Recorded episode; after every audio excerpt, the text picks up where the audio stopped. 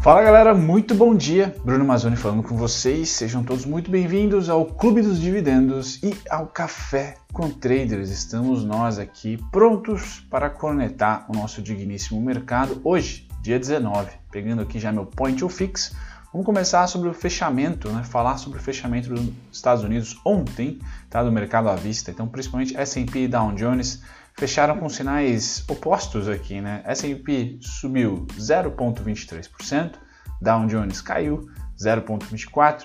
Então não há sinal no final das contas. Ontem foi um dia que eu acompanhei o, o mercado de perto, tá? Eu tenho um possível, um possível não, né? Já é um parceiro aqui do canal, tá? O Reis, que até na, nas descrições, se vocês visitarem as descrições do vídeo, vocês vão olhar ali uma planilha automatizada, tá? Uma parceria com ele, que ele tem esse produto, eu achei legal, pode vir auxiliar vocês. E ele pediu a gentileza de eu dar umas boletadas aqui em day trade para ele também criar uma, uma planilha, na verdade, melhorar a planilha atual, que é mais para swing, position e holder, também fazer uma planilha para day trade. Então eu estou começando a acompanhar de novo o mercado intradiário com mais atenção, não só para fornecer algumas informações para o Reis, mas também porque agora estou com um tempinho extra, já que eu não estudo mais para o CNPI, pelo menos pelo momento não tenho nenhum projeto acadêmico de olho aqui em 2020. Bom, tirando essa parte, né, eu quero dizer para vocês que o importante de olhar o intraday são os movimentos que fazia algum tempo que eu não olhava no índice. Né? O índice é um dos índice futuro, no caso, do Ibovespa, é um dos, uh, das ferramentas, dos instru instrumentos mais complexos para se operar, porque tem muita maneira de entrada, né? são vários participantes e vários uh, motivos para se fazer o índice movimentar, tanto para cima como para baixo.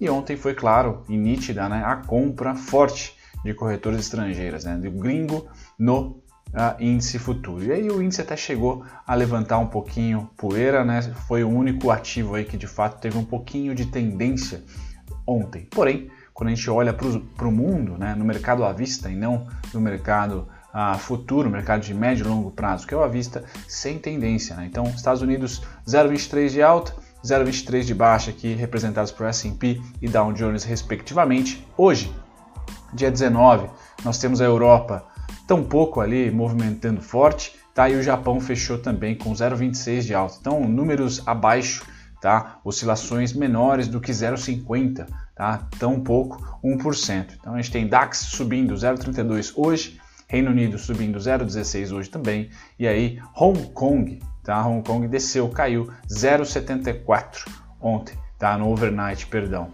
Quando a gente passa para a direita, a gente tem o petróleo ah, mudando um pouquinho aqui, ainda em 45 dólares, então nada a se comentar por aqui. Tá? É, um, é um, uma commodity que estabiliza em um momento crítico, como é agosto. Tá? Então a gente não vê um salto da commodity nem por muita demanda, tampouco ali para uma reunião específica ou uma guerra de interesses do dia para a noite. Tá? Então é importante que essa commodity continue controlada, faz bem principalmente para a economia real. Bom, passando do petróleo continua lá em 45 dólares, a gente veio para os metais, tá? Então hoje é um dia que ouro e prata realizam, tá? Ouro, prata e também platina aqui realizam, tá? O que não necessariamente está correlacionado com um maior apetite para o mercado de ações, o um maior apetite para risco, né? ativos de risco, já que ouro e prata estão sendo aí a um porto seguro. Né? Mas é bom olhar aqui essa correlação. Sempre que nós temos os metais aqui representados pelos futuros, tá? então é papel do ouro e papel da prata, perdendo força compradora, a gente tende a monitorar melhor o mercado na expectativa de um mercado comprador tá? nos ativos de maior risco, como é o caso de equities, por exemplo, ações. Tá? Então o ouro caindo 0,84 e a prata caindo 0,92. Quando eu passo para o minério de ferro, Tá? A gente tem o minério de ferro aqui, deixa eu ver, subindo, né? 122 dólares, subindo 1,90%. Então, minério de ferro, esse é o gráfico aqui, ó. É uma, é uma subida enorme. Tá? Então, Vale forte, Brasil forte, minério de ferro forte, tá? Petróleo estabilizado. A gente vai dar uma olhadinha já já nas commodities, já já não, né? Agora, nas commodities agrícolas, essas também, tá? Não ah, deixam a desejar. Hoje, café 4,76 de alta, então meu cafezinho aqui talvez até venda no Mercado Livre, porque hoje está subindo bastante. Tá? Algodão, queda de 0,37, então SLC Aí você que está aguardando uma queda maior, inclusive tem fato relevante sobre a SLC, posição, é, composição acionária aí, uma nova compra forte na SLC. Vou trazer para vocês durante o dia ou no mais tardar para o fim da semana. Soja neutra, trigo alta de 1%. Esse cara aqui não é tão legal para a gente, já que a gente importa bastante. Tá? Açúcar queda de volta aos 12 centavos ou ainda né, nos 12 centavos e milho queda também de 0,69. Tá? Esse mercado aqui não tem mostrado tendência, também está ali ah, lateralizado, o que é natural, principalmente nessa época do ano. Né? Agora, o que a gente tem que ficar sempre de olho tá? é no mercado de proteína animal. Tá? Então, materiais básicos, prote consumo, proteína animal, ali que está nesse espectro, tá? é muito importante. Deixa eu dar um zoom para vocês do celular. Tá? Como é que tá os futuros aqui do gado de engorda? Então, começando por ele, subida de 0,35 acima dos 140. Porquinhos, ontem estava em 53, para onde foi hoje 51. Então é a resistência 53, não tem jeito, tá? Mas mesmo assim, se ele ficar nesse patamar de 47 a 50, é muito melhor, por exemplo, do que o ano passado. O que deve trazer aí ainda, ou deve impulsionar bons resultados, como foi da JBS, tá? Como foi da Minerva, como foi da Marfrig, tá? Marfrig pela primeira vez em, galera, eu acho que, sei lá, 5 anos, posso estar errado, até trago uma atualização se vocês quiserem, ou fala pra, no café aqui no finalzinho, a Marfrig finalmente bate no seu IPO. Então quem entrou no IPO da Marfrig lá atrás consegue finalmente zerar, tá? o que não era a realidade nesse, nesse tipo de ação, né? nesse tipo de, de segmento no, no Bovespa. Tá? Ações sofreram bastante no curtíssimo prazo, tirando aí JBS, que sempre foi uma gigante. Né? Bom, a gente termina com futuros de gado em pé, uma queda de 0,16 acima dos 100 mil aqui também. Então, forte. Esse mercado continua forte também no mês de agosto, também foi no mês de julho, ou seja, no ano inteiro. Tá? A gente vê aí o mercado de celulose aquecido, mercado de proteína animal aquecido, grãos sempre aquecido e principalmente agora na crise e os metais. Tá? Então, os metais ah, juntaram-se a esse grupo tá? de consumo básico e também estão muito bem esse ano. Tá? Bom, agora você, day trader, né? e para mim também que estou de olho aí em dar umas boletadas, certo? Vamos lá, como é que tá hoje? Tudo azul, ou melhor, tudo verde, tá? porém sem nenhum sem nenhuma super variação. Então ontem foi um dia especial para gente, de novo, tá? Um pouquinho aqui do doméstico, um pouquinho não, um pocão, tá? Por isso que a gente deu uma descolada. Lembrem-se, né? Lembre-se não, para quem tem capricho, né? Ou tem tempo, na verdade, tempo e oportunidade de acompanhar o mercado, vocês puderam perceber que a gente variou muito mais semana passada e esse mais foi na parte negativa. Então é natural que a gente descolhe um pouquinho do mercado ah, internacional se a gente se recuperar, tá? Porque semana passada e até o começo da semana foi mais crítico. Segunda-feira foi crítico para a gente, muito mais do que foi para o mercado. Então é importante para quem tem tempo de novo, quando a gente descola muito do mercado internacional, algum pepino tem, tá? Ah, e esse pepino pode ser baixa nas commodities, como a gente é um, um exportador, não é o caso, tá? Ah, foi muito mais Paulo Guedes, muito mais uh, um possível ruptura de ideologia política que o mercado não gosta, tá certo? Então tá aqui, o doméstico tá aqui. E ontem, né, num bom gesto político aí, a gente teve tanto o ministro da Economia como o presidente ali uh, fazendo jogadas políticas, tá certo? Que deu, deu uma aliviada no mercado, coisa que foi motivo semana passada, por exemplo, de estresse então é doméstico aqui essa, essa variação, não tem a ver com fundamento econômico por si só, tá? É político econômico, vamos por assim, tá certo? É um problema ou uma solução nossa, Brasil. Tá? O mundo hoje nos mercados futuros está verdinho, sem grandes oscilações, novamente só a Alemanha variando acima de 0,50, mas todos estão no verde, o que deve trazer um dia de manutenção da pequena alta de ontem. Tá? Gringos compraram, então tem fluxo ali entrando, deve trazer manutenção. Tá? E eu vou trazer também o índice futuro aqui, o seu gráfico, para mostrar os pontos. Bom, passado dessa parte, galera, a gente vem aqui para os fluxos. Vou passar rapidamente hoje, então, juros foram vendidos ontem, tá? o que deve pressionar a bolsa para cima tá certo? Deve pressionar a bolsa para cima e também o dólar a se manter lá em cima, né? O dólar subiu bastante recentemente, está naquela região problemática, já já eu comento dele.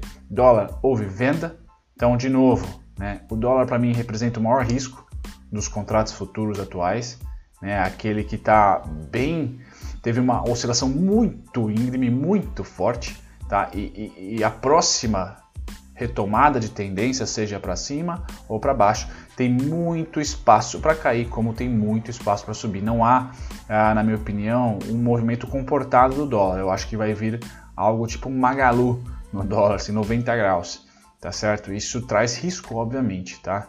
Isso traz risco, obviamente. É sempre bom ter a moeda estabilizada e não preparando ali o campo, o terreno para uma explosão, tanto para baixo e implosão no caso tá? derrocada como para cima. Ontem houve bastante venda dos gringos, uma venda, perdão, controlada dos gringos e muita venda dos institucionais, muita venda dos institucionais brasileiros. Tá? Então, brasileiro vendidaço, tá? E gringo aqui mantendo uma compra em patamares parecidos com março, tá? Parecidos com março. Enquanto que os bancos é, contraparte aqui chegam na neutralidade. Bacana, passado do dólar, a gente vem para o índice futuro. Então, os gringos compraram ontem, sem grandes emoções, mas compraram, tá certo? Então, continuam comprados aqui no net, certo? O que obviamente impulsionou essa comprinha, essa, esse movimento positivo que nós tivemos ontem. Então o gringo tem uma, aqui uma tendência de alta no índice, esse muito mais controlado, tá vendo?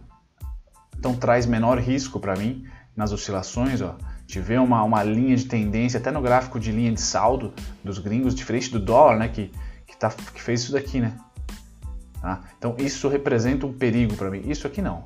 Tá? Esse é um movimento que me parece lúcido, que me parece equilibrado.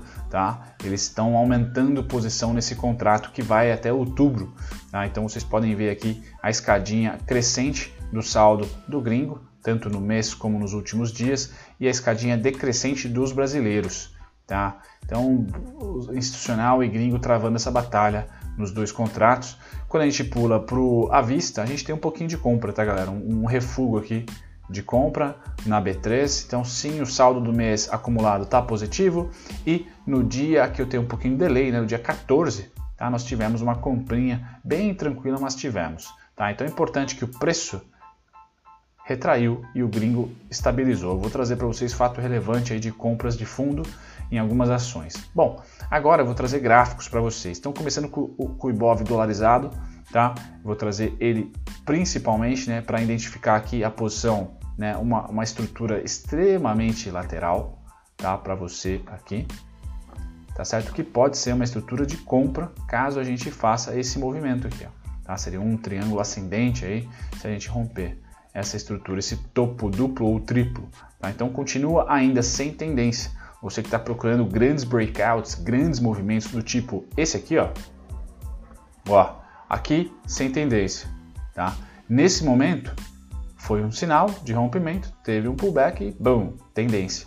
Nós não tivemos ainda, nós estamos nessa fase aqui, ó, tá? Nessa fase aqui,